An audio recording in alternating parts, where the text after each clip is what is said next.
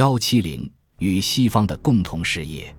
一九九一年，戈尔巴乔夫的对外政策受到了攻击，并因给予西方，特别是美国过多的优惠而遭到更多的攻击。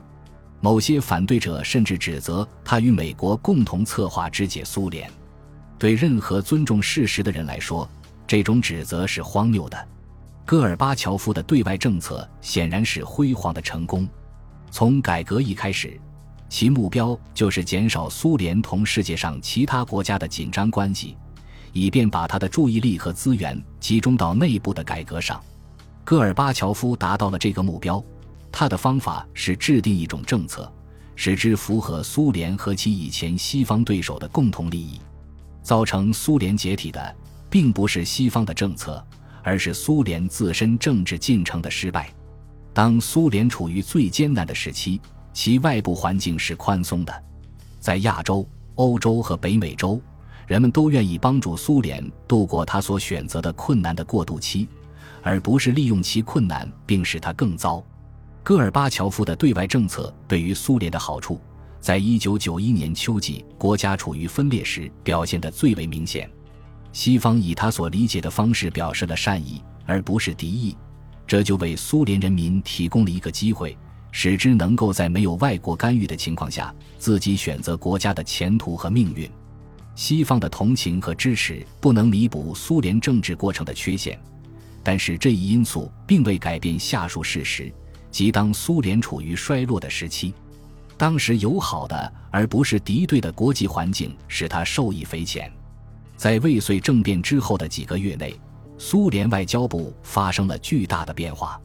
因被指控在紧急状态委员会企图夺权时表现得过于消极，苏联外交部长别斯梅尔特内赫在戈尔巴乔夫从克里米亚返回莫斯科不久就辞职了，并由苏联驻捷克斯洛伐克大使鲍里斯潘金接替该职。这是对潘金的奖赏，因为他是在政变破产前公开谴责他的少数几个苏联大使之一。很多被认为曾不恰当地同情并执行政变政府命令的大使被召回，外交部裁减了大批人员。尽管苏联外交部在这段时间内很忙，他是九月份一个重要的人权会议的东道主，要接待很多外宾，还要为戈尔巴乔夫作为苏联总统参加的最后一次国际会议，即十月三十日在马德里召开的有关中东问题的会议做准备。在这次会议上。戈尔巴乔夫同乔治·布什担任联合主席，但是外交政策的控制权正在转移到各共和国。若干共和国的领导人到国外旅行，并且都受到当地政府首脑的接待。十月份，叶利钦访问德国，纳扎尔巴耶夫访问英国。十一月，阿卡耶夫和杰尔·彼得罗相访问美国。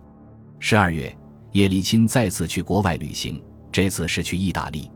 与此同时，当外国政治家前往苏联时，他们通常要同叶利钦会面，并经常在某些共和国的首都略作停留。当美国国务卿贝克九月份访问苏联时，他去了阿拉木图和莫斯科，以及当时已独立的三个波罗的海沿岸国家。十月份，德国外交部长汉斯·迪特里奇·金克尔访问了基辅。这里仅仅是举一部分例子。尽管苏联的各共和国受到了比以前更多的注意，但是外国的外交部长们仍然更重视莫斯科。在七国集团的催促下，国际机构加快了提供援助的速度。世界银行、国际货币基金组织和欧洲重建与发展银行都宣布了重要的方案。然而，苏联公众并不理解，这些方案只是为了促进成功的改革措施。在任何情况下，其作用都不会持续多年。由于主张军事强硬路线的人现已不再受宠，戈尔巴乔夫迅速解决了美苏关系中的少数遗留问题。当贝克九月份访问莫斯科时，他最终与苏联达成协议，终止向阿富汗各派提供武器。戈尔巴乔夫还同意从古巴撤回剩下的苏联军队。几星期后，作为打算建立信任关系的姿态。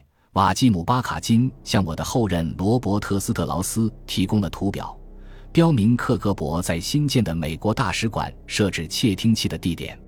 当然，我们自己已经发现了这些窃听器，但是巴卡金的姿态仍然是值得欢迎的。他表明，我们现在已能更坦率地进行相互交往。十一月中旬，爱德华·谢瓦尔德纳泽终于被说服，回到已变更名称的苏联对外关系部就任部长。此时已是该部的最后几周了。当时，叶利钦正强迫该部削减百分之八十的工作人员，但削减还未进行。苏联对外关系部已经同安德烈·科季列夫领导的俄罗斯外交部合并。不久前，科季列夫还是谢瓦尔德纳泽手下的一个低级官员。